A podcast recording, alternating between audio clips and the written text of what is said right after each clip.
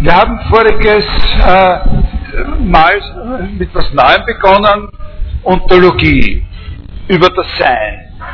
Die Fragestellung, die im Wesentlichen, im Kern dasjenige bestimmt, wo Philosophie selbst die Wissenschaft ist, um die es geht und nicht nur diese Zubringerarbeit leistet der Prinzipienforschung, die in jeder anderen Wissenschaft auch von der Philosophie erbracht werden muss. Also wir reden jetzt aber von der Philosophie als einer Wissenschaft mit einem eigenen Gegenstandsbereich sozusagen. Ja, und nicht nur in dieser Weise wie vorher. Und äh, dieser Gegenstandsbereich ist das Sein. Ich unterbreche mich kurz zum Stand sozusagen meiner äh, Audio-Files auf meiner Homepage. Die von der vorigen Woche ist sozusagen fast schon drauf. Das mache ich heute Abend. Da können Sie die von voriger Woche äh, dann ab morgen äh, hören. Die heutige wird aber auch erst wieder wahrscheinlich nach dem nächsten Dienstag äh, drauf sein. Und in zwei Wochen entfällt die Vorlesung. Da bin ich nicht in Wien am 11. Mai entfällt. Ich weiß nicht, ob ich das schon mal gesagt habe. Das lasse ich dann auf der Homepage nochmal publizieren. Zurück zum Sein. Äh, das Wichtige, äh, die Unterscheidung bei Aristoteles zwischen zwei äh, zunächst einmal ganz verschiedenen zwei ganz verschiedenen Bedeutungen von Sein, nämlich so oder so sein, was eigentlich hauptsächlich eine Frage der Bedeutung ist, und Sein als Existieren. Äh, der wichtige Punkt, dass äh, für Aristoteles äh, Bedeutung im Sinne des So und So Seins, also ein So und So zu sein, etwas ist, was dass die Bedeutung von sowas verstanden werden kann, auch wenn ein derartiges Ding nicht existiert. Das ist ein, äh, ein entscheidender äh, Punkt, unabhängig von äh, Existenz. Also auch wenn es nichts gibt, überhaupt nichts geben sollte, was vierbeinig ist, äh, äh, so würden, können wir trotzdem verstehen, was das Wort vierbeinig äh, bedeutet. Also wir sind imstande, äh, fest, solche Sätze zu sagen wie es gibt nichts Vierbeiniges, ohne dass uns jemand den Vorwurf machen kann, zu sagen, wenn du sagst, es gibt nichts Vierbeiniges, dann musst du eigentlich irgendwas Vierbeiniges schon mal gesehen haben, weil sonst wüsstest du ja nicht, was es ist, von dem du sagst, dass es das nicht gibt. Und der Satz, es gibt nichts Vierbeiniges, wäre so quasi genauso viel wert wie der Satz, es gibt dieses besondere Monster nicht, das ich Ihnen vorige Woche beschrieben habe.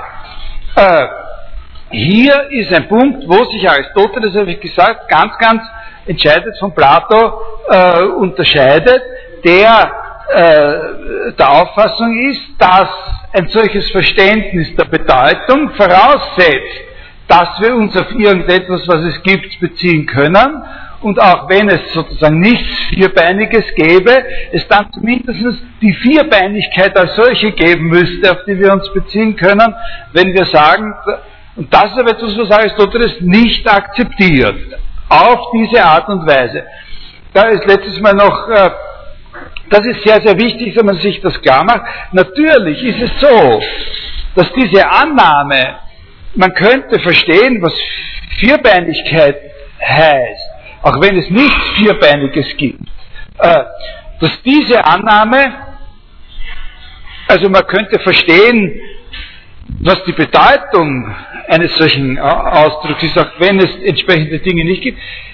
Natürlich ist diese Annahme besonders plausibel bei Eigenschaften oder bei Inhalten, die komplex sind oder überhaupt Artefakte betreffen, also Dinge oder Sachen, die sozusagen künstlich hergestellt werden oder sagen wir zumindest nicht als das, was sie sind, von Natur aus existieren.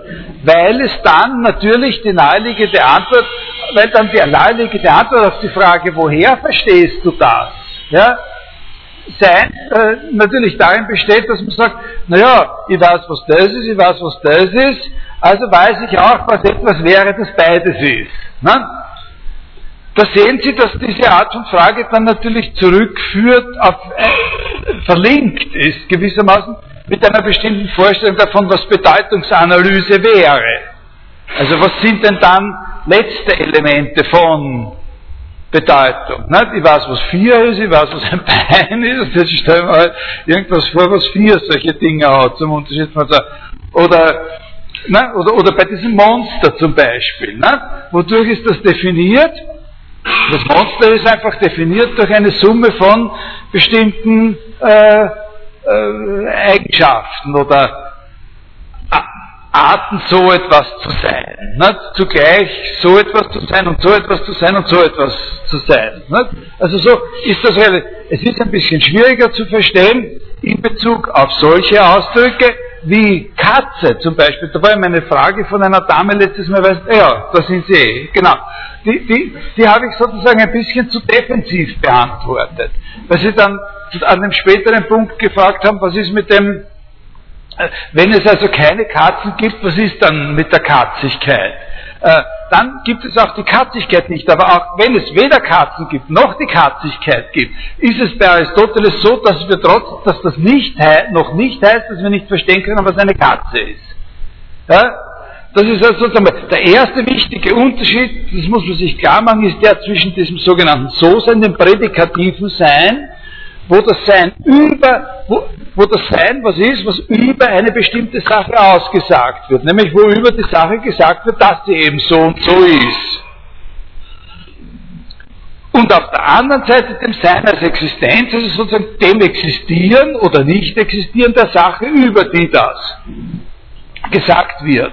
Also das ist der ganz, äh, die ganz wichtige erste äh, Unterscheidung. Und dann, habe ich gesagt, muss man aber verstehen, als nächstes diese, diese Unterscheidung zwischen, äh, das Aristoteles sagt, und trotzdem ist es so, dass wenn Individuen einer bestimmten Art oder von einer bestimmten Art existieren, dann unter dieser Bedingung sehr wohl auch so quasi diese Eigenschaft existiert oder diese Art existiert. Ne? Also dann gibt's, es gibt nicht sozusagen auf jeden Fall nur das, nur sozusagen um uns zu erklären, wie wir wissen, was Vierbeinigkeit ist, darf man nicht annehmen, dass es die Vierbeinigkeit als solche auch gibt. Aber wenn es vierbeinige Sachen gibt, dann dürfen wir auch von der Vierbeinigkeit sprechen. Und dann dürfen wir von der Vierbeinigkeit nicht nur als etwas sprechen, was den Dingen zukommt, die vierbeinig sind, sondern sozusagen als was Eigenem. Ja? Da machen wir dann eine Unterscheidung auf der Seite, wo Existenz steht, zwischen Existenz als Individuum und Existenz als Allgemeinheit. Und die typische Art von Allgemeinheit, die er im Auge hat, immer, das ist eben die Art. Ne? Die natürliche Art. Das ist ja auch der Begriff der Art, spielt ja auch eben sowohl in der Biologie als auch in der Logik eine Rolle. Ne? Äh, das nächstliegende höhere äh, höhere Allgemeine. Also das ist, das müssen Sie verstehen und das, das müssen Sie zumindest sozusagen aufsagen können, diesen, oder aufschreiben können eben, diese Idee von Aristoteles, dass es äh, auch für Allgemeines eine Existenz gibt, aber immer nur in bedingter Weise. Prinzipiell ist das Allgemeine das, was über das primär Existierende ausgesagt wird. In sekundärer Weise, wenn so etwas existiert, dann kann auch dem Allgemeinen als solchen eine Existenz zugesprochen werden. Also gibt es Existenz 1, Existenz 2 und beides zusammengenommen steht sozusagen dem rein prädikativen Sein äh, gegenüber. Aber immer nur bedingt, wenn es mindestens eins gibt, das ein solches ist. Nicht? Dass es Einzelnes als äh, Katze äh, existiert. Und der komplementäre, sozusagen was dieses System quasi in der Balance hält, ist die komplementäre Anforderung so, ja, vielleicht sollte ich noch vorher sagen, das Wort, das Aristoteles verwendet, äh, also die, das Wort, das Aristoteles verwendet, hauptsächlich um den Unterschied zwischen diesen beiden äh, Formen des Existierens klarzumachen. Existenz als Individuum und Existenz als, äh, als, äh, äh, als, als Art oder so. Das ist das Wort, das wichtige Wort ist das Wort Horiston, das Abgetrennte.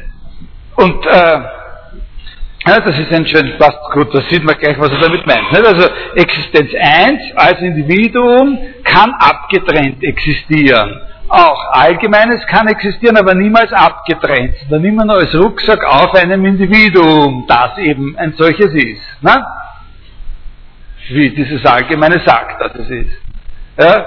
Also abgetrennt existieren ist sozusagen aus dieser Perspektive gesehen das Primäre existieren, weil das andere immer nur unter der Bedingung existiert, dass es das entsprechende Individuum gibt. Das ist das sozusagen primäre existenzartige Sein. Und das kann abgetrennt für sich, das genügt sich. Ne? So.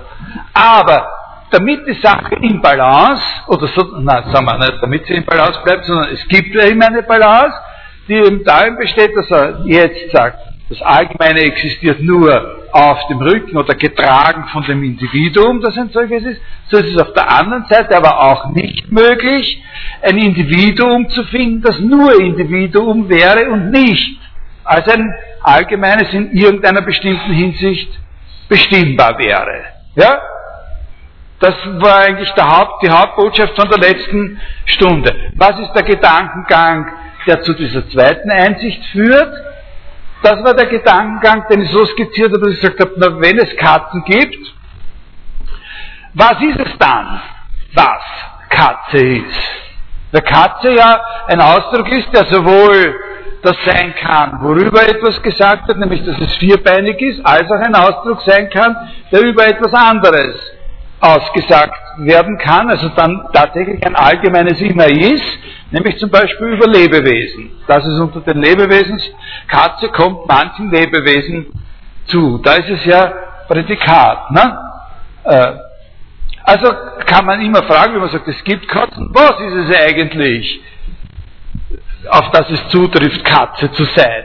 Und da war der springende Punkt der, dass hier die Strategie für Aristoteles nicht verbindlich, nicht die letzte Antwort sein kann. Man sagt, man wird einfach immer allgemeiner. Ne?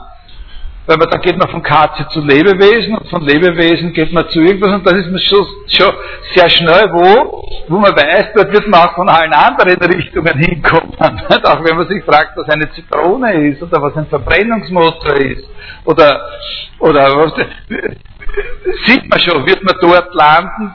Und ich habe ihnen gesagt, das ist eben dieses schreckliche Wort, das was ich am meisten fürchtet, ist das Wort irgendwas. Jetzt dann halt sein, was alles ist, das Unbestimmte. Das kann es nicht sein, weil es nichts gibt, was es Individuum sein kann, was nicht auch etwas Bestimmtes ist. Der Gedanke ist aber sehr wichtig, weil wir dann eben, habe ich Ihnen schon letztes Mal angekündigt, einen Entwurf kennenlernen wollen, eine Art von Antwort auf dieselben Fragen, die das sehr wohl akzeptieren würde dass Individualität und Einzelheit sozusagen Gegenständlichkeit was ganz was Allgemeines sein kann, ohne jede Art von Bestimmung. Also das war eigentlich die, äh, die, äh, die, die, die, die, Botschaft in der vorigen, äh, vorigen Woche. Äh, wir haben dann darüber gesprochen, was macht, also und, und, und man könnte dann sagen, und wo dieser Prozess sozusagen, wo diese Frage, diese Fragekette zu Ende ist, nicht? wo man sagt, was ist eben dann typischerweise diese letzte Bestimmung, die, die man dann als Antwort gibt, was ist etwas, wenn es das und das ist eigentlich. Dafür sind eben genau solche Ausdrücke seines Erachtens typisch wie Katze, also eben die Bezeichnungen der natürlichen Arten. Dort hört es dann sozusagen auf. Also ich, äh, äh, äh, ich zum Beispiel, äh, was, äh, was ist es, was da jetzt zu Ihnen spricht und was, äh, als was muss das bestimmbar sein, was da jetzt zu Ihnen spricht und was eine Brille hat und, und, und immer ein bisschen zu viel gestikuliert und, und so weiter. Und diese ganzen Sachen, das, Mensch ist dann das. Ne? Ich bin äh, ich unverwechselbar in einer bestimmten Weise Individuum, äh, äh, aber ich bin nicht nacktes Individuum, weil ich dieses Individuum, das ich bin, nicht sein könnte, wenn ich nicht auch als dieses allgemeine Mensch identifizierbar wäre.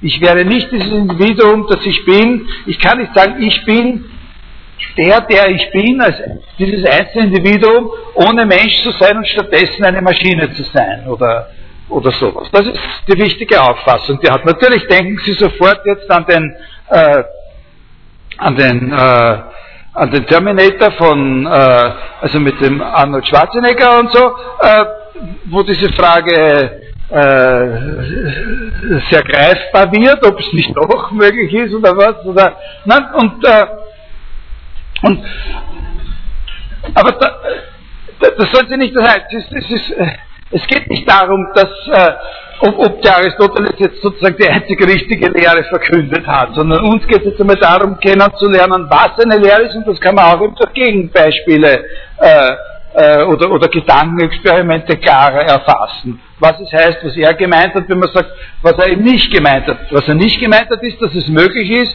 dass jemand ein und dasselbe ist, sozusagen über die Grenze hinweg, ob er ein Mensch ist oder eine Maschine, oder wenn man feststellt, dass Katzen in Wirklichkeit, dass, dass alles, was wir bisher Katze genannt haben, eben kein Tier ist. Ne?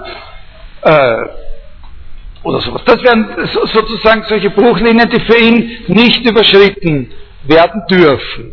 Also, so etwas wie Katze ist dann für das, was eine Katze ist, so etwas wie Katze ist dann für die Individuen, die Katzen sind, eine notwendige Eigenschaft, die sie nicht verlieren können, ohne den Status als Individuen, als dieses bestimmte Individuum zu verlieren. Das ist der, äh, äh, der entscheidende Punkt. Also wie genau die Verknüpfung zwischen solchen notwendigen Eigenschaften und dem Begriff der, äh, der Art oder der natürlichen Art ist, das ist eine, äh, eine eine andere Frage und sehr kompliziert. Worauf wir jetzt als nächstes schauen, und jetzt kommt ein Punkt, den ich Ihnen sozusagen relativ genau äh, darstellen werde heute, und ich werde Ihnen dann, wenn es ausgeht, heute noch ein paar letzte Sachen über Aristoteles sagen, die ein bisschen flüchtiger sind und die äh, sehr schwierig sind.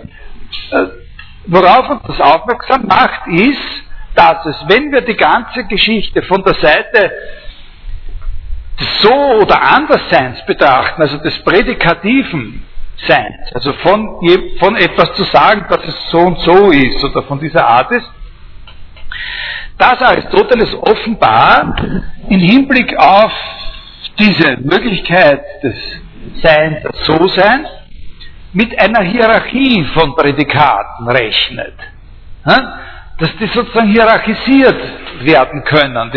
Das, was man über irgendwelche beliebige Sachen sagt, hierarchisiert werden kann. Also vielleicht sollte ich vorher nochmal sagen, dass Sie aus dem Gedanken mit der Katze und dem Menschen und diesen Sachen natürlich schon erkennen, dass, dass das, was er da als dieses äh, äh, letzte wesentliche, wesentliche Eigenschaft äh, anspricht, dass eben diesen Regress blockiert, zum immer Allgemeineren führt und dann zum letztlich Unbestimmten. Ne? Äh, dass das natürlich für verschiedene Dinge was Verschiedenes ist. Das ist ja klar. Ne? Ja, ganz, ganz wichtig. Also, dass das was Verschiedenes ist. Dass seine Antwort eben nicht lautet, was ist das, was alles sozusagen bestimmt macht, ist für verschiedene sagen Verschiedenes, was ihre Bestimmtheit ausmacht. Man kann sich natürlich auch Philosophien vorstellen, die, die das anders angehen, die sozusagen mehr top-down sind als diese bottom-up-Denkweise des Aristoteles. Und die sagen, die sozusagen zum Beispiel den Begriff der Bestimmtheit als solchen hernehmen und sagen, äh, alles was ist, ist einmal auf jeden Fall irgendwas. Und das ist schon das, das, sind eben nicht aristotelische Philosophien. Ne? Alles, was ist, ist auf jeden Fall irgendwas, aber nur irgendwas zu sein ist zu wenig, also ist alles, was ist und irgendwas ist, drittens irgendwas Bestimmtes. Bestimmtheit ist eine wesentliche Sache. Wie kommt Bestimmtheit in die Unbestimmtheit? Das ist jetzt natürlich schon von Aristoteles Warte aus gesehen reine Mystifikation, weil da wird ja über gar nichts geredet, über nichts Handfestes. Das, das ist warme Luft, ne? Antiphilosophie aus seiner Perspektive. Es gibt keine bestimmte, ihn interessiert, wenn er sagt Bestimmtheit, dass eben das Bestimmte immer was Verschiedenes ist. Ganz klar, ne? Wichtiger Punkt. Aber Jetzt war das nur eine Fußnote und jetzt sprechen wir über diesen Gedanken, dass äh, offensichtlich hinsichtlich dessen, was man als das So-Sein einer Sache aussagen kann, eine Hierarchie gibt. Eben zwischen dem, was man über die Sache sagen kann, äh, und was sie in dieser Hinsicht oder in jener Hinsicht bestimmt und wo sie aber entweder auch anders oder gar nicht bestimmt sein könnte in dieser Hinsicht. Also das Hauptbeispiel für eine sogenannte akzidentelle Bestimmung äh, bei ihm ist die Stupsnasigkeit des Sokrates.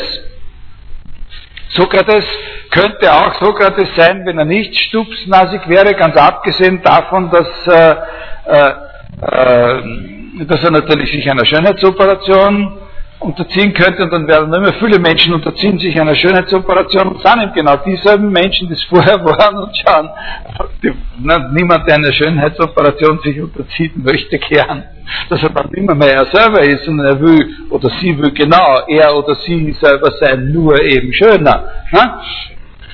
Das ist ja das Wichtige, weil sie will mich nicht austauschen, aus dem Verkehr ziehen lassen. Ne? Das ist der wichtige Unterschied zwischen einer Schönheitsoperation und dem wirklichen Selbstmord. Ne? Aber äh, äh, es gibt natürlich noch akzidentellere Bestimmungen, wie zum Beispiel, dass ihm gerade die Schamesröte ins Gesicht steigt, die dann wieder verfliegt und so. Dagegen ist die Stupsnasigkeit relativ permanent. Und jetzt gibt es also eben verschiedene Hinsichten, unter denen man was aussagen. Und da gibt es aber eine Hierarchie, weil es gibt dann letztlich irgendwas, was man über ihn aus äh, sagen können muss, damit er überhaupt ein Individuum sein kann. Und das ist eben, dass er ein Mensch ist. Ne? Und diesen Punkt mit einer solchen Hierarchie oder mit den verschiedenen Hinsichten, in denen überhaupt ein So-Sein ausgesagt werden kann, diesen Punkt nehmen wir jetzt aufs Korn und schauen uns das ein ganz kleines bisschen genauer an. Diesen Gedanken des Aristoteles von einer möglichen Hierarchie in der Prädikation, also Sie verstehen, was ich meine, wenn ich sage Prädikation. Etwas prädizieren heißt etwas von einem anderen als das aussagen, was dieses andere eben ist. Und dieses, was das andere ist, kann das andere eben entweder relativ zufällig sein, wie gerade rot vor Scham oder weil etwas peinlich ist, oder stupsnässig, weil er so auf die Welt gekommen ist und sich noch immer nicht hat operieren lassen, oder eben ein Mensch sein, weil er das Individuum, das er ist, gar nicht sein wenn er nicht ein Mensch wäre. Also, und äh, diesen Gedanken äh, sozusagen verschiedene Hinsichten auseinandersetzen, der Hierarchisierung und sozusagen der Diversifizierung oder einer allgemeinen Strukturierung der verschiedenen Hinsichten, in denen etwas prädiziert werden kann, den entwickelt äh, Aristoteles in einem ganz, ganz berühmten äh, Lehrstück, äh, nämlich in seiner sogenannten Kategorienlehre. Was ist eine Kategorie? Ja? Äh, eine Kategorie, also das ist eine eigene Schrift, ein, ein, kleiner Text, der dem gewidmet ist, dieser Frage. Was ist eine Kategorie? Prinzipiell ist eine Kategorie, äh, erster Näherungsschritt, eben eine solche Hinsicht. Also eine Kategorie ist eine Hinsicht, unter der man etwas bestimmen kann. Und eine Theorie der Kategorien, eine Kategorienlehre, würde darauf hinauslaufen, sozusagen die allgemeinsten, nicht mehr aufeinander reduzierbaren Hinsichten anzugeben, unter denen etwas bestimmt werden kann. Ja? Die allgemeinsten, nicht mehr aufeinander reduzierbaren Hinsichten, unter denen man etwas bestimmen kann. Also der Gedanke ist der, dass wenn ich von einer Sache sage, dass sie rot ist, wie von ihrem Leibel äh, zum Beispiel, äh, dass das dann eben kein Kandidat für eine Kategorie ist, weil ich ja sagen kann, weil, weil, ich sozusagen ein nächstes Allgemeines angeben kann. Ich habe die Farbe angegeben, die er Level hat und so weiter. Und äh, die Frage ist, dann kann ich über den Begriff der Farbe noch hinausgehen. Ist Farbe sozusagen schon so eine Kategorie? Und Aristoteles würde sagen, nein, Farbe ist noch keine Kategorie. Da kann ich noch einen Schritt weiter hinausgehen. Es gibt alles Mögliche, was mit der Farbe was gemeinsam hat. Die Kategorie, auf die man kommt, wenn man von diesem roten Level ausgeht, und es geht sehr schnell, wie Sie sehen, also das ist wirklich nicht wie der Aufzug da, sondern wirklich blitzartig, äh, Qualität. Ja? Die Farbe nennt das eine Qualität, eine qualitative, äh, qualitative Bestimmung. Die Qualität ist sozusagen eine von diesen zehn Kategorien. Und, und da, also da gibt es noch so, also verstehen Sie den Grundgedanken, nicht? So, das sucht er einmal und äh, dazu, äh, und davon gibt er eine Liste. Nicht? Ich habe schon gesagt zehn. Nach Aristoteles gibt es zehn solche Hinsichten, äh, die erschöpfend sind und nicht aufeinander reduzierbar von in dem, was man über eine Sache sagen kann. Und es gibt, äh, es gibt zwei wichtige Textstellen, an denen er über diese Liste von Kategorien spricht. Also jetzt sind wir am anderen Pol. Nicht? Wenn Sie sich orientiert sind, wenn Sie mitdenken, dann wissen Sie, vorher haben wir gesprochen jetzt eine Zeit lang über dieses Sein als Existenz und die und die Probleme, die sich ergeben, wenn man da differenziert zwischen dem Existieren des Individuums und dem Existieren der Art. Bedingt existiert dann dieses nächste Allgemeine. Jetzt sind wir eigentlich auf der anderen Seite wieder, die bisher unproblematisch war, nämlich dem So-Sein. Ne? Was kann So-Sein alles heißen? So und so sein im Sinne der Qualität, so und so sein in welchen anderen Sinnen und Bedeutungen.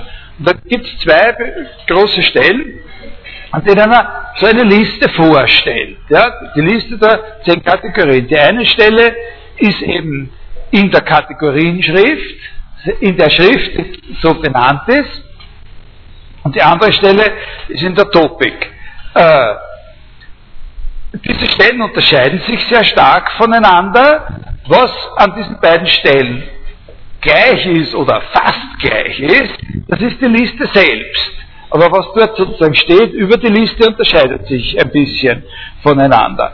Wir beschäftigen uns zuerst einmal nur mit der Stelle in der Kategorien äh, Schrift und fragen vor, äh, wo, wo, was sagt Aristoteles, wovon diese Kategorienschrift handelt. Äh, die Kategorienschrift handelt, wenn Sie jetzt ganz zurückdenken an den Anfang, äh, bei Aristoteles, wo man gesagt hat, was ist sozusagen die, die Basis, was sind die Voraussetzungen seiner logischen Theorie, seiner Syllogismus, seiner Syllogismenlehre, äh, dass das, was die Glieder der notwendigen Folge sind, Sätze sind. Ne? Das, das erste ist der Begriff der notwendigen Folge, dann, wenn man reingeht in die notwendige Folge, die ja sozusagen immer aus was besteht, was zuerst Gesetz ist und dann aus was, was man akzeptieren muss. Ne? Woraus besteht das, was Gesetz ist? Aus Sätzen.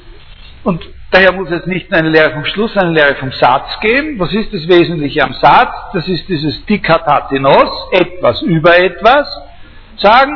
Und der letzte Punkt, wenn man den Satz zerlegt, diese Etwasse. Nicht? Das eine das über, das andere gesagt wird, das sind die Termini. Und die Kategorienschrift beschäftigt sich jetzt ganz konsequenterweise eben mit diesen Termini als solchen.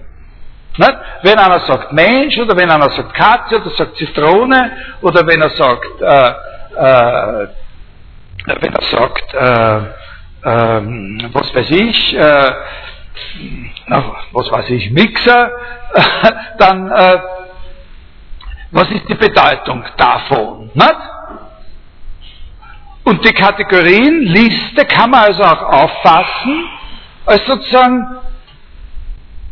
Angabe von dem, was eine Bedeutung überhaupt sein kann, in welchen Dimensionen sozusagen Bedeutung realisiert wird, nicht? in welchen vier äh, Dimensionen.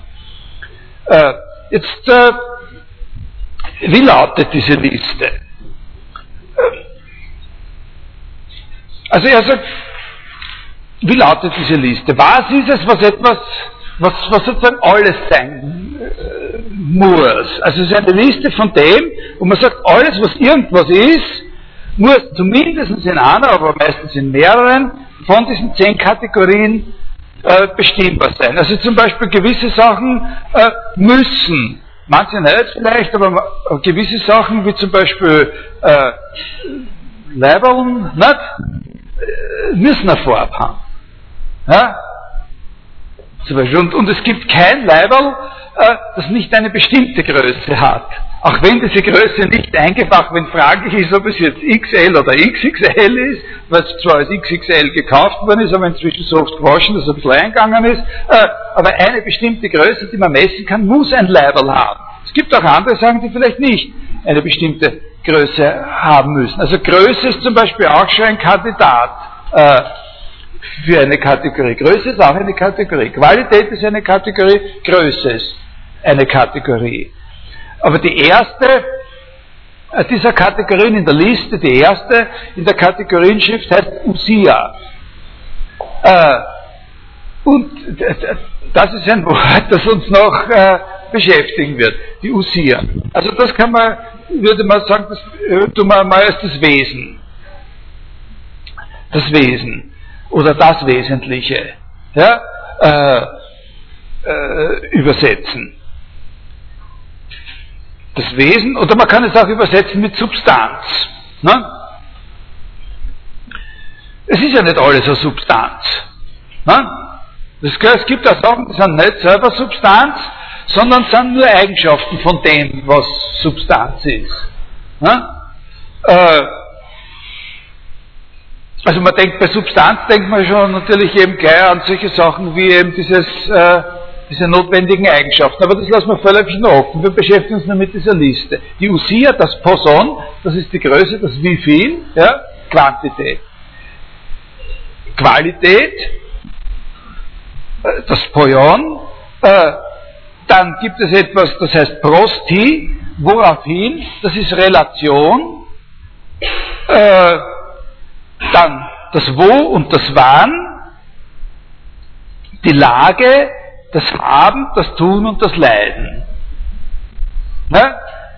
Die Lage, das Haben, das, also müssen Sie nicht auswendig lernen, aber Sie können sich an, an, anschauen. Also das Wesen oder die Substanz, das Wie viel, das von welcher Art, die qualitative Bestimmtheit, die relationale Bestimmtheit, äh, dann extra noch zur relationalen Bestimmtheit zwei Sachen, die wir natürlich auch sozusagen als wesentlich relational begreifen würden, aber Aristoteles sozusagen für unabhängig hält, nämlich das Wo und Wann.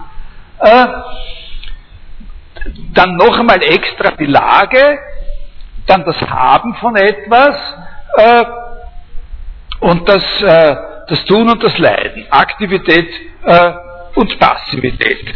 Äh, also jedes Wort also eine Interpretation für diese Liste ist, dass sie sagt, das ist eine Liste von dem, wo man sagen kann, jedes Wort, das überhaupt eine Bedeutung hat, bezieht uns, besteht die Bedeutung darin, dass es uns entweder auf eine Substanz oder auf ein so und so qualitativ sein oder so und so groß quantitativ sein oder dort und dort sein oder dann und dann gewesen sein, ja, oder in dieser oder jener Lage sein, oder ein handelndes Sein oder ein leidendes Sein bezieht. Vielleicht auch auf mehrere zugleich. Ja? Aber es gibt kein Wort, das eine Bedeutung hat, das nicht mindestens in einer Dimension, einer dieser Dimensionen trifft. Ja? Das ist sozusagen ein Vorschlag, man kann es auffassen als einen Vorschlag zur Grundanalyse dessen, was mögliche Dimensionen von Bedeutung sind. Es gibt kein Wort, das eine Bedeutung hat, dass dessen Bedeutung nicht darin besteht, dass es uns über die Sache, über die es gesagt wird, nicht entweder sagt, wie sie qualitativ ist, wie groß sie ist oder und so weiter. Ja? Man kann es auch anders auffassen, auf eine zweite Art und Weise, die aber mit der ersten sehr verwandt ist. Man könnte die Kategorienlehre auch auffassen, und das ist schon ein wichtiger Punkt, aber nicht für uns hier wichtig, als eine grammatische Klassifikation. Direkt, direkt als grammatische Klassifikation, dass man sagt, jedes Wort, das eine Bedeutung hat, ist entweder ein aktives oder ein passives Zeitwort oder ein Lokaladverb oder ein Modaladverb oder ein Temporaladverb und so, oder ein Hauptwort und so, ja? Das könnte man auch sagen. Das ist etwas, was eben die eigentlich, was eben im Prinzip spielt der Begriff der Kategorie keineswegs natürlich nur in der Philosophie eine große Rolle, sondern auch in der theoretischen Linguistik. Und da ist das sozusagen ein Weg hin zum Begriff der Kategorie. Der Begriff der Kategorie spielt in sehr, sehr vielen Disziplinen eine große Rolle. Und dann ist es so, dass man diese Liste von Kategorien auch auf noch eine andere Art verstehen könnte. Diskutierenswert ist, nämlich, man könnte sie auch verstehen als eine Liste von verschiedenen Arten zu sein. Man kann sie auch verstehen als eine Liste, die angibt, wie viele verschiedene Arten des Seins im Sinne von Existenz es gibt. Wenn man sie so auffasst, dann wäre sie, ich schreibe Ihnen jetzt äh, nur einmal unsere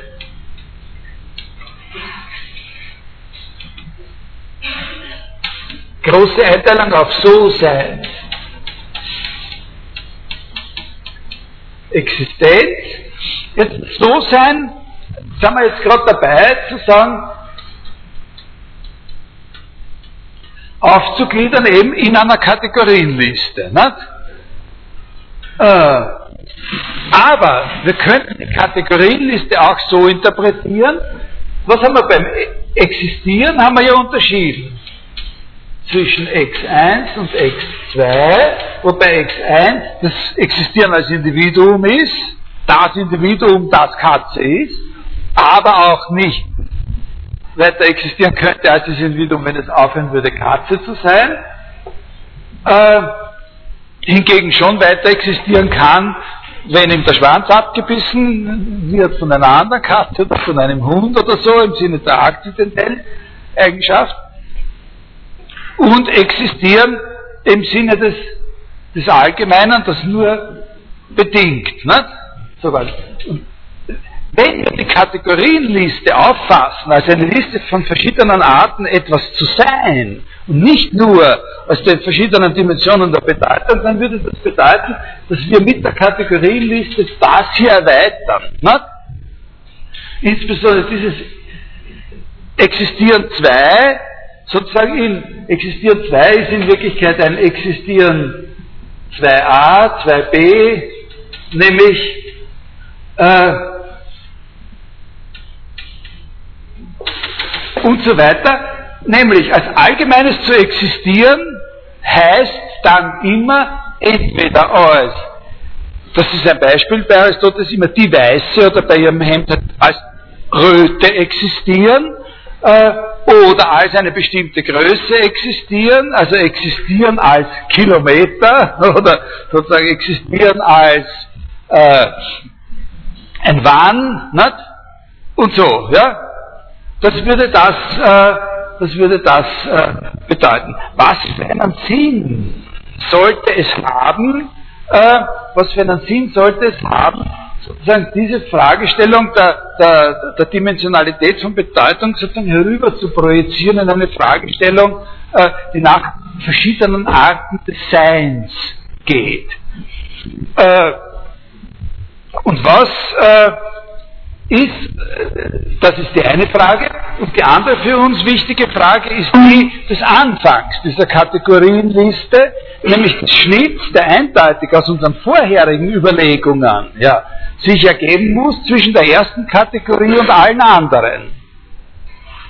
Ja? Es ist ja klar, dass wenn wir sozusagen hier über Verbindungen zwischen Bedeutungsanalyse und Seinsanalyse sozusagen nachdenken, dass dann die Kategorienliste, ein, eine wesentliche Challenge in dieser Kategorienliste eben der Schnitt ist, der zwischen der ersten und allen anderen liegt.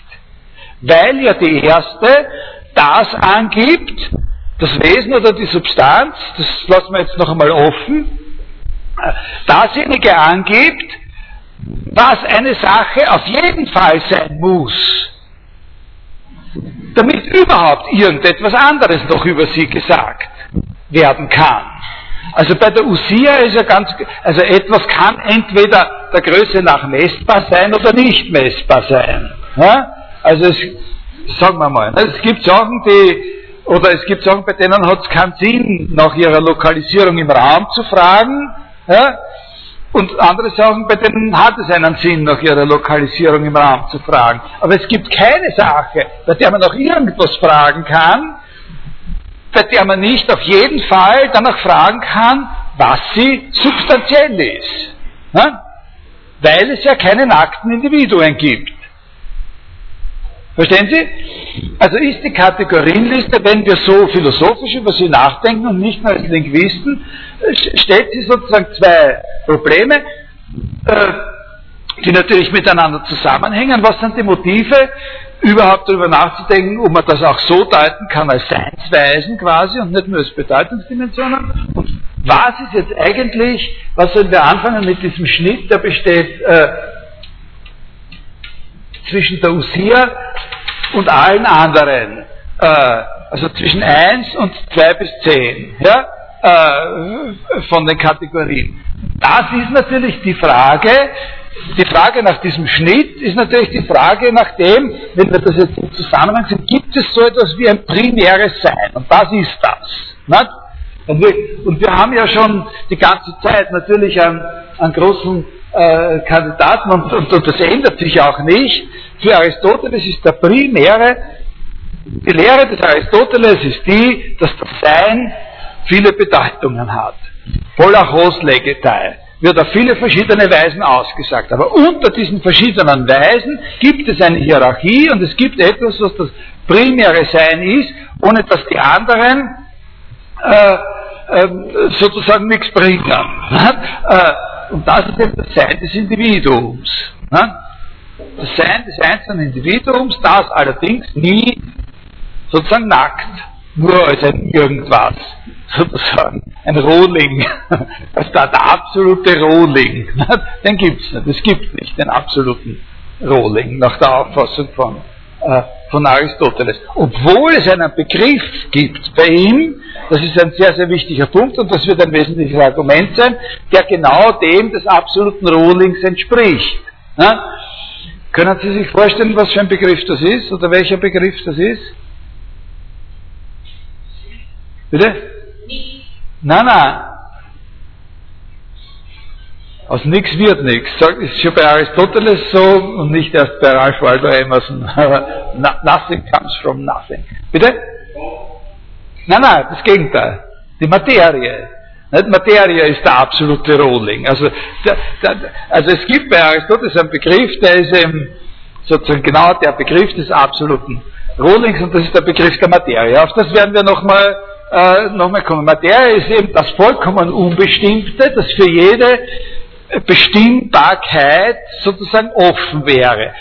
Aber Materie ist ihm selbst nichts Bestimmtes und daher nicht etwas, dem man in diesem Sinn primäres Sein zuschreiben kann. Das ist ja sehr, aber der Gedanke wird noch für uns eine große Rolle spielen, hoffentlich heute, sonst am Anfang äh, der nächsten Woche.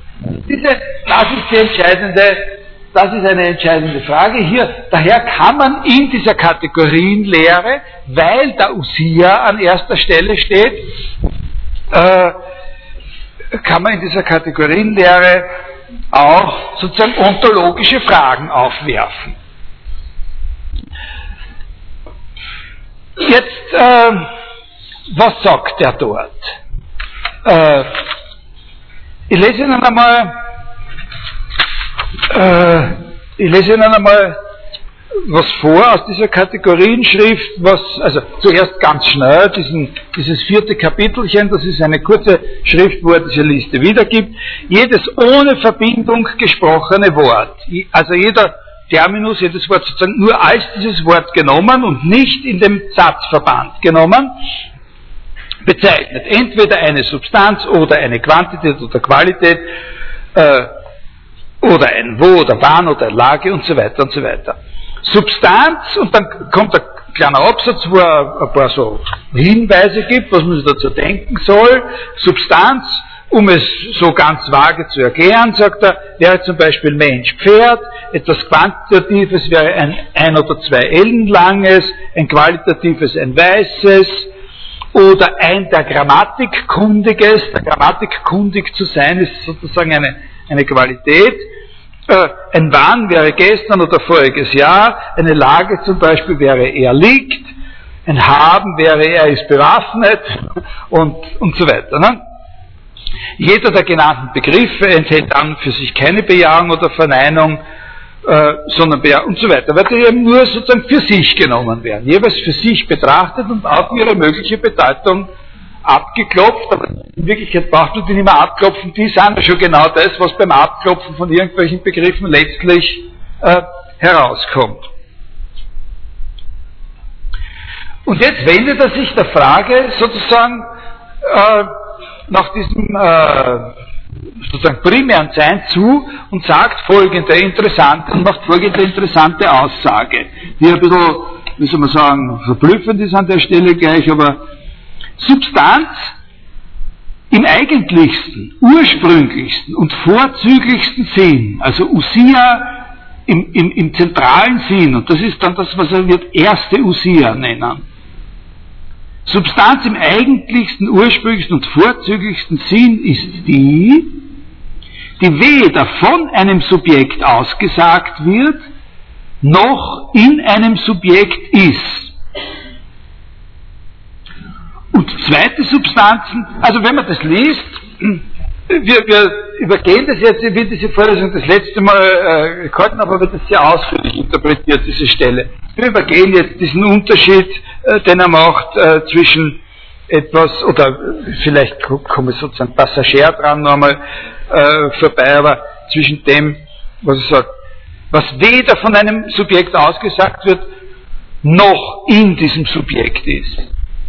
Sondern wir halten fest, dass er sagt, das Kriterium für das eigentliche Sein als, als Existenz, das ist, dass das was ist, was nie von einem anderen ausgesagt wird, sondern wovon alles andere ausgesagt wird. Ja? Also das heißt, wir sind definitiv an einer Überlegung, äh, das ist sehr wichtig, das sind definitiv führen wir eine Überlegung, die dazu kommt, nicht zu der Syllogismentheorie. Wir reden über die Terme jetzt eben genau nicht in der Hinsicht, in der sie im Syllogismus eine Rolle spielen können. Warum? Weil für den Syllogismus ja wesentlich ist, dass jeder Term sowohl vorkommen kann als etwas, was über ein anderes ausgesagt wird, wie auch als etwas vorkommen kann, worüber etwas ausgesagt wird. Ist das klar? Das ist klar. Ne?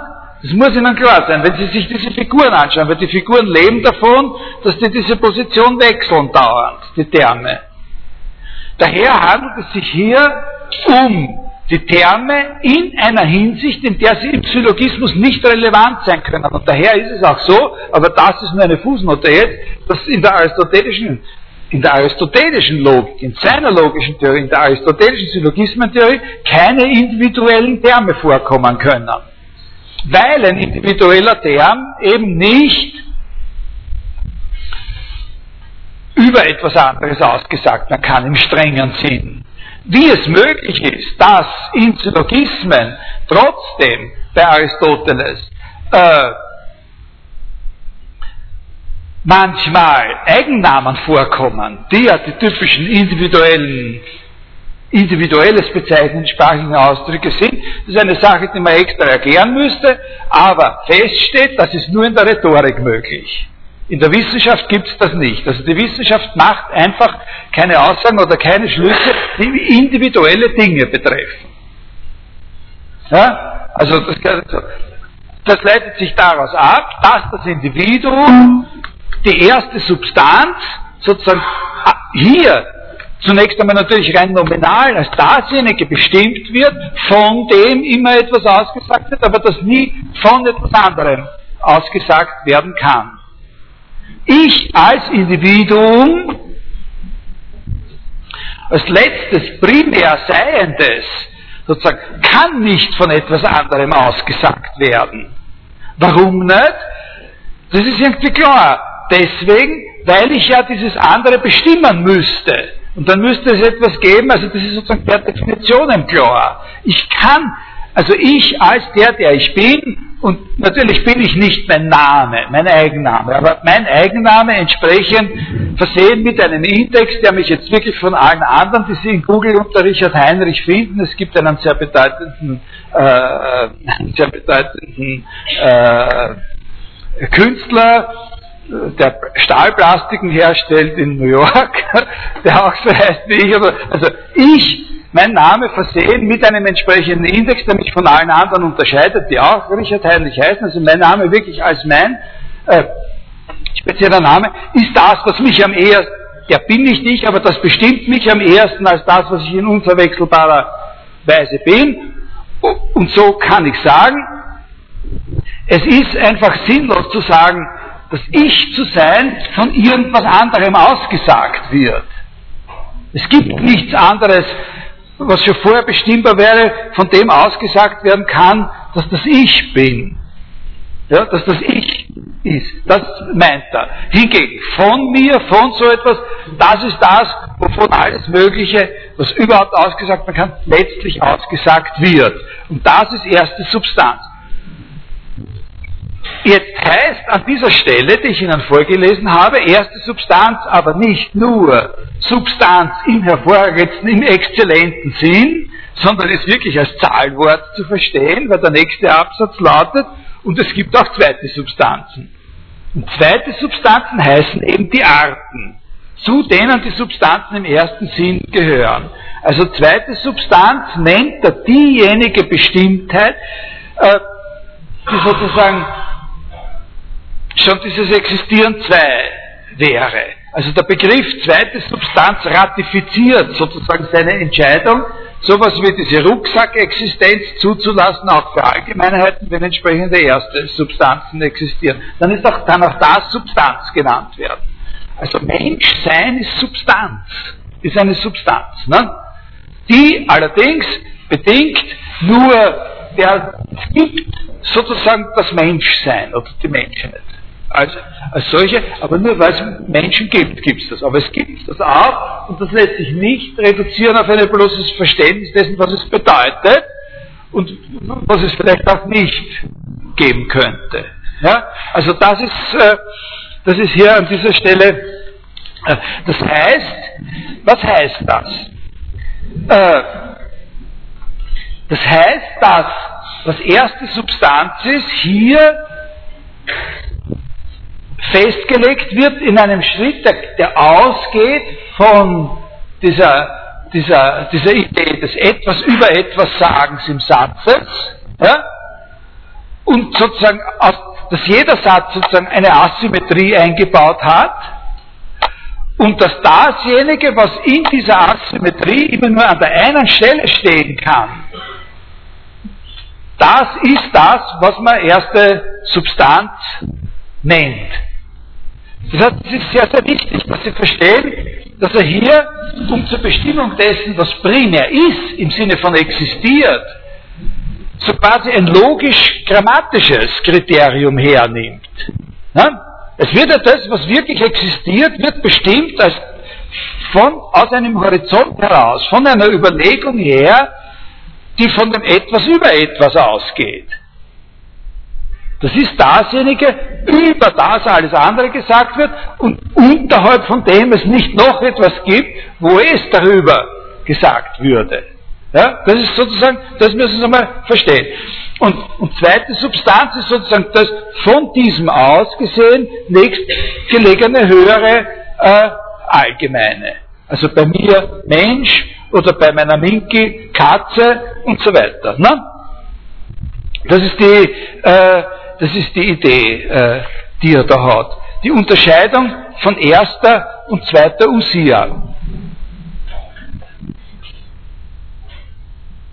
Jetzt, das Interessante ist, äh, also die Bestimmung des primären Seins ja, als radikal zugrunde liegendes. Ne? Und zwar aufgrund aus einer Perspektive heraus, die sozusagen eine logisch-grammatische Perspektive ist. Ja, das ist auch, beides müssen Sie festhalten, beides müssen Sie verstehen und sich sozusagen, weil es nur zwei Sachen sind, kann man das eine hinter das eine und das andere hinter das andere Ohr schreiben. Äh, muss ich merken, also Usia, erste Usia, Prote-Usia als das radikal zugrunde liegende und wir das radikal zugrunde liegende, das bestimmt aus dem Horizont heraus dasjenige, worüber alles gesagt wird und was seinerseits nicht über etwas gesagt werden kann.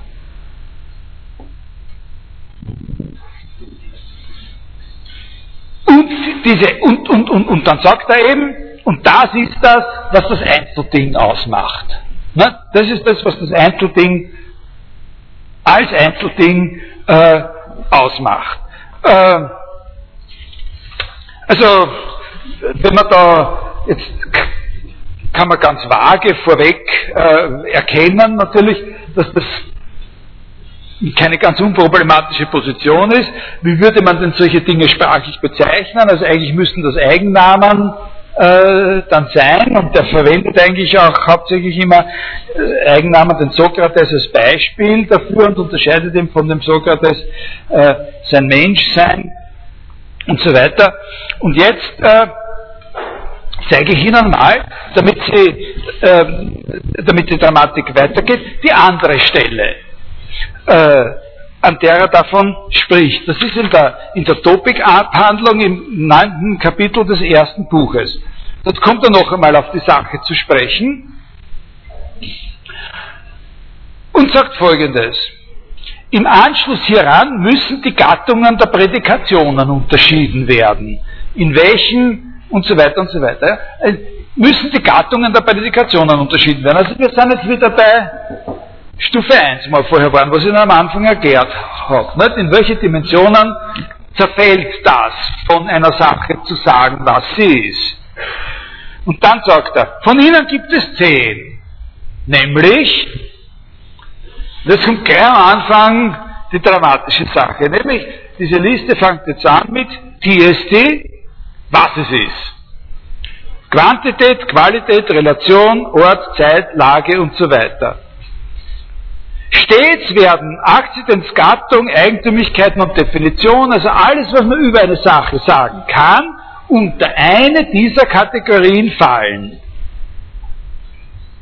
Also er sagt im Grund zunächst einmal genau das Gleiche wie an der ersten Stelle, nur nennt er interessanterweise das erste Glied anders. Er nennt es nicht Substanz, sondern er nennt es das, was es ist oder was ist es. Die Was ist es Frage. Ja? Äh,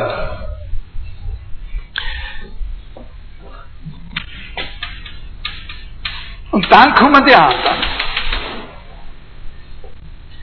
Jetzt ein wichtiger Punkt ist der, den Sie gleich sehen können, dass wenn man die, was es ist, wenn man die Frage nach der Usia übersetzt in die Frage, was ist es, ja,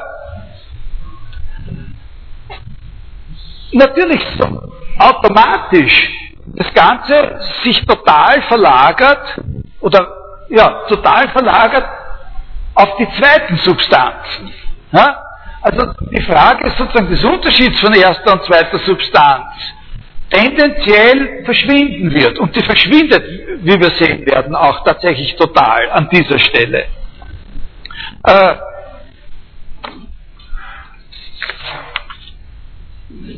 es geht genauso weiter. Äh, und das Interessante ist, also die Liste geht genauso weiter. Der Text an dieser Topikstelle ist dann noch nicht zu Ende und geht, und geht so. Also nachdem er die aufgezählt hat, sagt er folgendes Interessante. Es ist nun von selber klar, dass der Ausdruck, der das Was es ist, bezeichnet, manchmal eine Substanz bezeichnet, manchmal auch eine Quantität oder eine Qualität oder etwas von den übrigen Kategorien. Jetzt mache ich Ihnen eine neue Zeichnung, äh, um Ihnen äh, klarzumachen, was das Interessantes bedeutet. Wenn wir, wir starten jetzt bei dieser Stelle, wir, wir vergessen jetzt, was wir über die Kategorienschrift gesagt haben und schauen uns nur diese Stelle an. was er am Anfang als erstes gesagt hat. Er sagt, ich gebe Ihnen jetzt eine Liste der Kategorien, die beginnt mit, was es ist, äh, Größe, äh, Qualität und so weiter bis Leiden und Handeln. Insgesamt zehn Stück. Ja?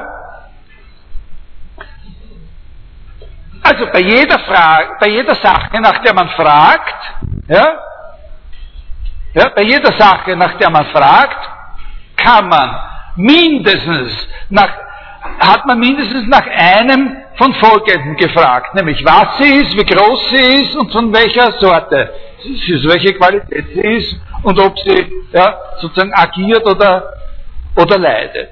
Ja? Wenn von irgendeiner Sache die Rede ist, dann kann man das fragen. Und alles, was man über sie sagt, wird eine Antwort in mindestens einer von diesen Dimensionen sein. Und das Zweite, was ich Ihnen jetzt vorgelesen habe, sagt aber Folgendes. Es ist klar, dass der Ausdruck, der das Was es ist, bezeichnet, manchmal eine Substanz bezeichnet, manchmal eine Quantität oder Qualität oder etwas von den übrigen. Was bedeutet das? Das bedeutet, dass er hier, an dieser Stelle, da ist der Schnitt, nach wie vor, wäre hier der Schnitt, den wir zuerst gemacht haben, dass er hier an dieser Stelle ein Gelenk hat, an dem an diese Liste die ursprüngliche Liste angehängt ist. Na? Er sagte, wir können bei jeder Sache fragen, was sie ist, wie groß sie ist, ob sie handelt oder leidet. Und der nächste Absatz sagt, und es ist klar, dass der Ausdruck, der das Was ist, bezeichnet, seinerseits jetzt manchmal eine Substanz bezeichnet oder eine Qualität oder eine Quantität. Das heißt, wir haben hier sozusagen das, was da unterhalb kommt, noch einmal herübergeschwenkt, ja, hierher und haben da als erstes jetzt wieder die Substanz, weil das, was es ist, kann eben entweder eine Substanz bezeichnen oder eine Qualität oder eine Quantität. Verstehen Sie, was ich meine? Was es ist, ist sozusagen das erste in der Liste. Und enthält, ist aber nicht nur das erste in der Liste, sondern enthält unter sich auch die ganze Liste noch einmal, in sich drinnen. Zwar jetzt in der Form, in der es in der Kategorienschrift da war. Ja? Wie kann man sich das irgendwie konkreter vorstellen, was da gemeint ist? Das beste Beispiel, wie man sich das vorstellen kann, ist, äh, wenn man das erklärt, äh, äh, wenn man das bezieht auf, auf, äh, auf die Struktur dieses allereinfachsten Ratespiels, äh, das meine Frau immer mit mir spielen will, wenn wir irgendwo in einem Wartezimmer äh, bei einem Ort sitzen oder auf einem Flugplatz, auf ein Flugzeug warten und keiner von uns hat was äh, zum Lesen oder die Sachen sind alle zu schlecht und, äh, äh, und sonst fällt uns auch nichts mehr ein, dann sagt sie zu mir, spielen wir, wer bin ich? Äh, das ist dieses Spiel, das jeder von Ihnen kennt, da sitzen sich zwei äh, gegenüber und der eine sagt zum anderen, denk da was aus, was du bist. Und dann muss der Erste äh, herauskriegen, was der ist, oder die, die sich das ausgedacht hat, und zwar nur unter Stellen von Fragen, die mit Ja oder Nein beantwortet werden können. Ja? Äh, und jetzt, als sozusagen eine Anleitung, wie man dieses Spiel spielt, kann man die Kategorie. Äh, die Kategorie des Aristoteles ist sozusagen äh, ein Beiblatt zu diesem Spiel. Bitte? Ah!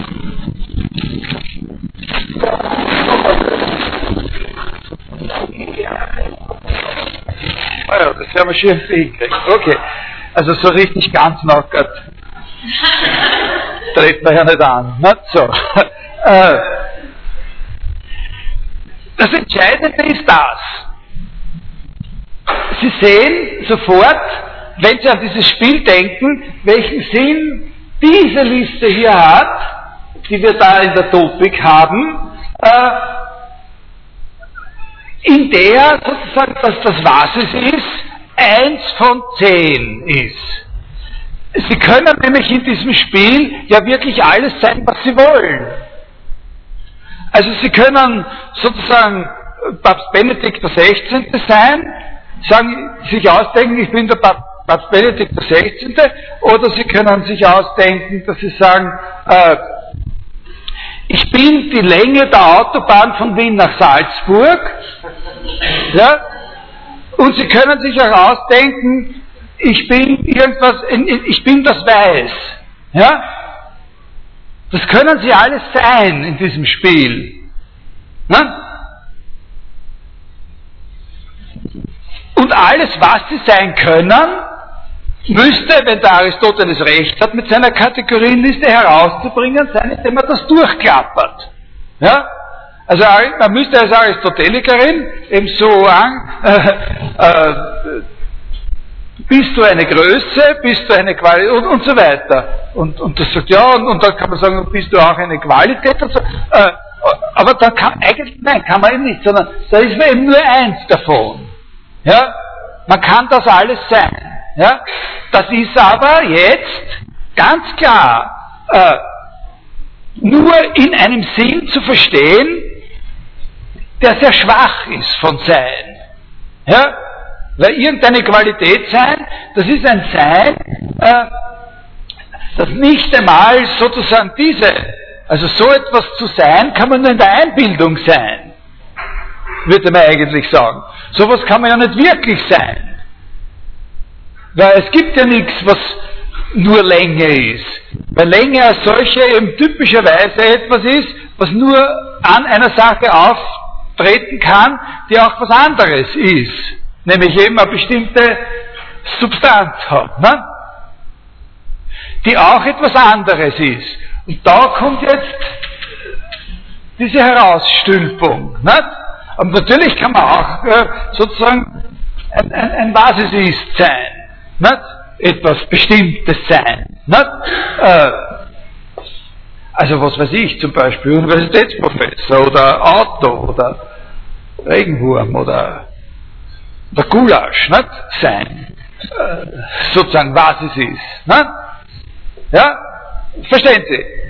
Also in diesem ganz schwachen Sinn, dass man sich ausdenken kann, dass man sowas ist, ist das das, was man sagen kann. Und das geht jetzt zurück auf die, so sind sie eingelöst, diese Gedanken, dass man kann, man würde das hier verlängern. Man könnte die Kategorienliste statt als eine Dimensionierung von Bedeutung auch verstehen als eine Aufzählung von Seinsweisen. Aber das ist eben dann schon ein sehr schwacher Sinn von Sein, weil das sehr weit davon entfernt ist, selbstständig existieren zu können. Nicht? Sowas, das sind ja lauter Sachen, die eben nicht selbstständig existieren können. Nur in diesem Spiel. Und das, was es ist, könnte dann eben auch sein, äh, Usia, Quantität, Qualität. Da ist sozusagen, was ist da gemeint? Was kann da gemeint sein?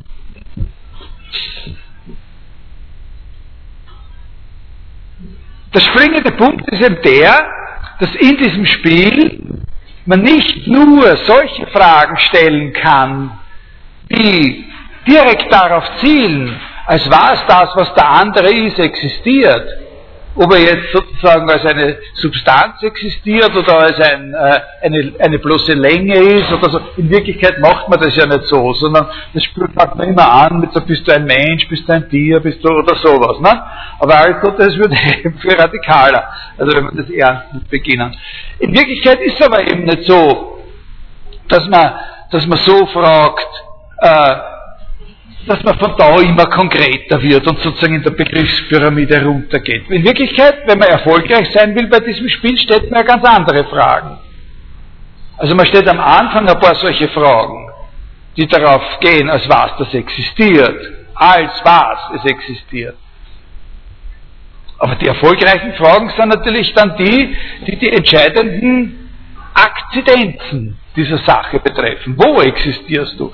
Existierst du überhaupt noch? Hast du nur in der Vergangenheit existiert? Gibt es dich, wenn du ein physischer Gegenstand bist, überall auf der Welt? Oder gibt es dich nur in Europa? Gibt es dich ja? mehrfach und so? Das heißt, da sind dann die, in diesen, bei diesen Fragen, gibt die Kategorienliste eben dann nicht mehr an,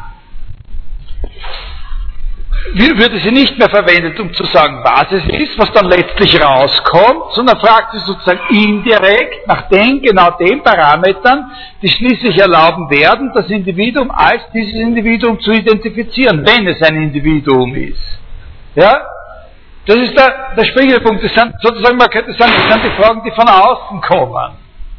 Die das Ding zu lokalisieren und zu erwischen versuchen, von den Bezügen her, in denen es steht.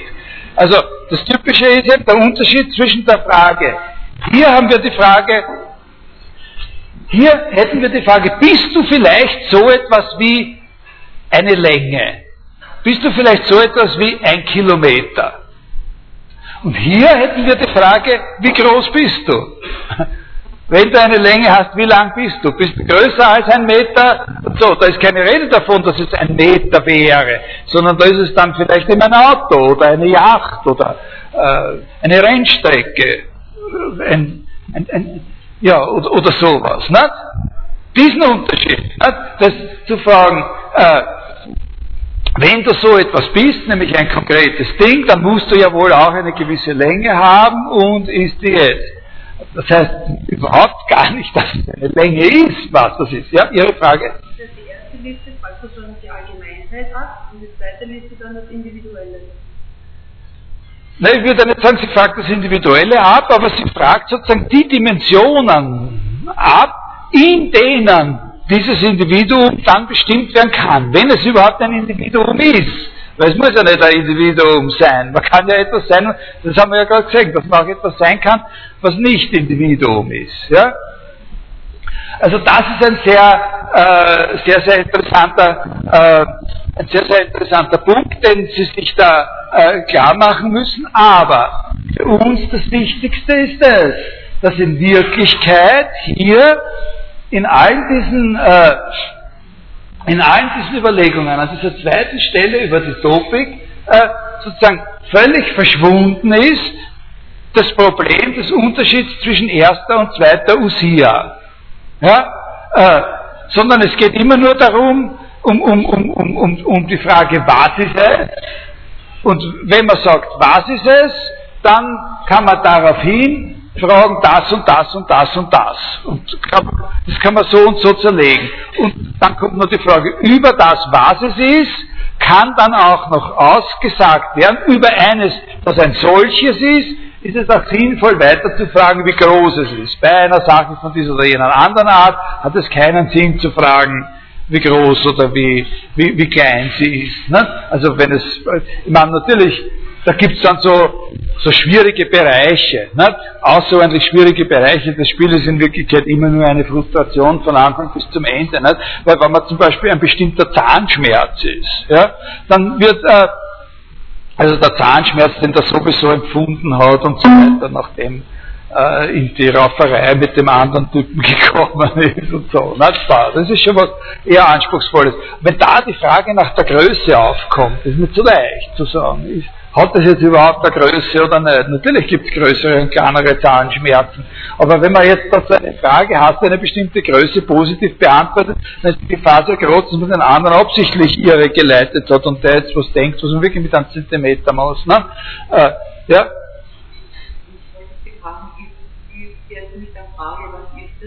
nur in dieser Topik abhandeln. Ja, ja, genau. In der Topikabhandlung wird sozusagen zunächst einmal die Frage nach der Usia ein bisschen, wie soll man sagen, verwässert, ne? muss man eigentlich sagen, nach der Frage, was ist es? So in der Kategorienschrift interessanterweise, die, äh, in der Kategorienschrift ist diese Frage nach der, nach der, äh, nach der Usia noch total angegangen von dem Unterschied zwischen erster und zweiter Usia. Was ist das, was letztlich wirklich existiert? Während hier diese Frage nicht mehr interessant ist. Jetzt mache ich einen großen, äh, jetzt mache ich einen großen Sprung. Jetzt höre ich mit dem auf, äh, Ihnen das weiter zu erklären. Ich habe Ihnen jetzt ungefähr erklärt, was man sich alles denken kann zu dem Begriff der Kategorie. und hoffe Ihnen auch ein bisschen nahegelegt zu haben, äh, was man Sie äh, im Zusammenhang der Kategorienlehre mit diesem, äh, mit diesem, äh, mit diesem Usia-Begriff alles denken kann. Und jetzt tue ich nur ganz kurz und, äh, äh, und ankündigend äh, Ihnen sagen, wie die Geschichte weitergeht. Also jetzt, jetzt sage ich Ihnen über ganz wesentliche Sachen nur was ganz was, was Vages. Äh, wieso ist in der Topikschrift äh, wo er von der Kategorienliste spricht, sozusagen sein Interesse an diesem Unterschied zwischen der ersten Usia als dem Individuum selbst und der zweiten Usia als der Artbestimmung des Individuums. Warum hat er in der Topikschrift dieses Interesse verloren? Äh, wenn wir bedenken, also was heißt das?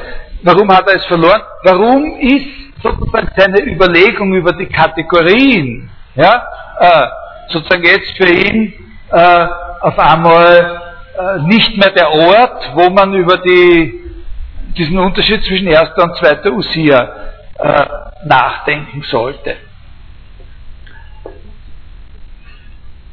Der Hauptgrund dafür ist der, und das ist etwas, was an sich sehr, sehr schwer zu erklären ist, aber äh, der Hauptgrund ist der, dass er sich davon überzeugt hat, dass die Nominaldefinition von Usia als das radikal zugrunde liegende zu nichts führt. Äh, das, was uns eigentlich, nehme ich an, am plausibelsten war, in dem, was ich vorher erzählt habe. Nicht, wo ich gesagt was ist die erste Usia? Die erste Usia ist das, über das alles andere ausgesagt wird, und das selbst von keinem anderen ausgesagt wird, weil ja Unverwechselbarkeit ist. Also nie von etwas anderem ausgesagt werden kann, weil es dann die unverwechselbare Individualität schlechthin ist. Das Sein des Individuums, das aber eben auch als eines von dieser oder jener Art bestimmt werden muss. Und das hat er ja gesagt, was ist das? Na gut, das ist eben genau dasjenige, worüber alles und was selbst von nichts anderem. Also das radikal letztlich zugrunde liegende. Man müsste sagen radikal jeweils letztlich zugrunde liegende. Und Aristoteles ist zu der Auffassung gekommen, dass wenn er auch weiterhin nach so etwas sucht, was sozusagen der Kern von Individualität ist, was dasjenige ist, was Individualität als Individualität ausmacht, gerade im Unterschied zu der Artbestimmung, diese Bestimmung als zugrunde liegendes nicht befriedigend ist und sein kann. Da, da gibt es auch Stellen, wo er das argumentiert, wo es Argumentationen zu dem Zweck gibt. Und eine der interessantesten Überlegungen ist eine, wo er sagt, was ist denn das radikal zugrunde liegende? Was kann man denn da noch sagen? Weil wenn ich sage, es ist das vorüber und was nicht selbst von etwas anderem, das ist eigentlich nur eine Nominaldefinition. Gibt es denn sowas? Zum Beispiel die Frage, gibt es so etwas, ist ja damit noch nicht beantwortet. Wenn ich sage, ich definiere das, die, die Usia als dasjenige worüber und was nicht seinerseits über etwas anderes, dann kann immer noch einer kommen und sagen, schön, genau, das verstehe ich auch unter Usia. Übrigens bin ich der Ansicht, sowas gibt es nicht. Na? Also ist die Frage durchaus sinnvoll, und das ist die treibende Frage in der Ontologie des Aristoteles, was ist die Usia eigentlich? Und wir haben schon eine Antwort gehört. Sie ist das letztlich zugrunde liegende. Und was ich Ihnen jetzt sagen will, ist, dass es bei Aristoteles dann einen Denkprozess gibt, an einem bestimmten Punkt in seiner Entwicklung, wo er sagt, diese Antwort kann nicht wahr, kann nicht stimmen. Und hauptsächlich geht es darauf hinaus, dass er sagt, äh, na schauen wir einmal, was ist denn eigentlich das schlechthin zugrunde liegende? Denken wir es einmal von der anderen Seite her. Wenn ich die Antwort gebe, die Usia ist das zugrunde liegende, was ist denn dann dasjenige, was paradigmatischerweise zugrunde liegt? Und da gibt es eigentlich, da führt eine Diskussion zwischen verschiedenen konkurrierenden Begriffen, aber eigentlich konzentriert sich auf einen Begriff. Und das ist eben genau dieser Begriff der Materie. Die Materie ist nämlich ein Begriff, der bei Aristoteles eingeführt wird, als tatsächlich das, was immer zugrunde liegt. Was sogar, und der Witz ist der, und das ist definierend für Materie, das, was zugrunde liegt, was als zugrunde liegendes sich erhält, wenn etwas aufhört, das zu sein, was es ist. Wenn eine Usia verloren geht, sozusagen. Also wenn etwas, was ein bestimmtes Individuum ist, aufhört zu existieren, dann ist ja trotzdem noch immer etwas. Ja? Also da gibt es Beispiele bei ihm, äh, in leichter Abänderung eines, also das ganz, das ist daher ist das, auch, das ist ein Problem, das diskutiert wird in der Physikvorlesung. Äh, Nämlich, das ist ein besonderer Typ von Veränderung. Es gibt sozusagen in der Physikverlesung dann zwei radikal verschiedene Typen von Veränderung diskutiert. Der eine Typus ist der, wo an einem bestimmten Ding, das als dieses Ding bleib, gleich bleibt, ein Zustandswechsel eintritt. Also ich werde von so und so zu so und so, ich nehme 10 Kilo ab, ich werde von dick dünn. Das ist ein Beispiel, das ja immer wieder. Ne? Oder etwas wird, etwas was schwarz war, wird weiß in irgendeinem Prozess. Es ist ein und dieselbe Sache, die bleibt erhalten und an ihr vollzieht sich eine Veränderung. Und davon gibt es noch einen, und es gibt aber einen anderen Typ von Veränderung, der davon radikal verschieden ist und nicht auf dieselbe Weise erklärt werden kann. Das ist das, wenn eine bestimmte Sache aufhört zu existieren und an der Stelle eine andere Sache beginnt zu existieren. Ja? Das ist ein anderer Typ, das ist ein radikalerer Typ von Veränderung. Wenn etwas, wenn ein Mensch stirbt, dann gibt es sozusagen eine Sache weniger. Und trotzdem hat sich in diesem Prozess etwas erhalten. Das ist nur ein Beispiel. Und hier, das ist einer der Punkte, wo man sagen muss, das ist eine Überlegung, wo man Beispiele braucht und trotzdem ist jedes Beispiel schlecht. Ja? Aber der Beispielsatz wäre eben zum Beispiel, wäre etwa, der Mensch wird zu Staub. Ja? Das Beispiel ist deswegen schlecht, weil man natürlich auch beim Staub jetzt wieder sagen kann. Was ist Staub? So, aber wenn man das radikal weiterdenkt, dann kommt man, so Aristoteles, zu etwas, was selber eben in einer radikalen Weise nicht Usia sein kann sondern was das, was das ist, was sich erhält und was es völlig Unbestimmbares immer gleich bleibt, wenn etwas aus der Existenz tritt und etwas anderes Existenz gewinnt. Und das nennt er Materie. Und in diesem Sinn ist Materie dasjenige, was überhaupt nichts anderes ist, als nur zugrunde zu liegen und überhaupt keine Bestimmtheit als solches hat, aber jede Bestimmtheit aufnimmt. Ja, sozusagen irgendwas hört auf zu existieren und irgendwas anderes äh, wird dann in derselben Materie sozusagen geformt und nimmt Form an. Daher ist Materie das zugrunde. Aber natürlich, aus diesem Argument, an das es sich dann erinnert, äh, folgt klarerweise, dass die Materie ganz bestimmt nicht Usia ist. Das ist sozusagen das Gegenteil von dem, was Usia ist. Usia ist Bestimmtheit, Materie ist die absolute Unbestimmtheit.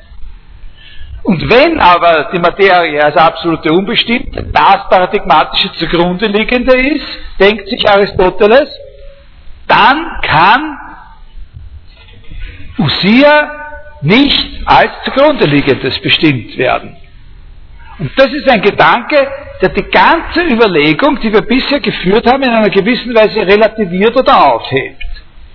Man kann nicht sagen, dass er jetzt sich denken wird, das war alles für die Katz, aber in einer gewissen Weise muss das jetzt alles relativiert werden und es muss ein völlig neuer Ansatz gefunden werden und wir fragen uns, gibt es denn das überhaupt? Kann man sich denn da überhaupt noch was einfallen lassen? Wenn man sagt, wir halten an dieser Idee Usia fest, geben aber den Gedanken auf, sie als das zugrunde liegende zu bestimmen.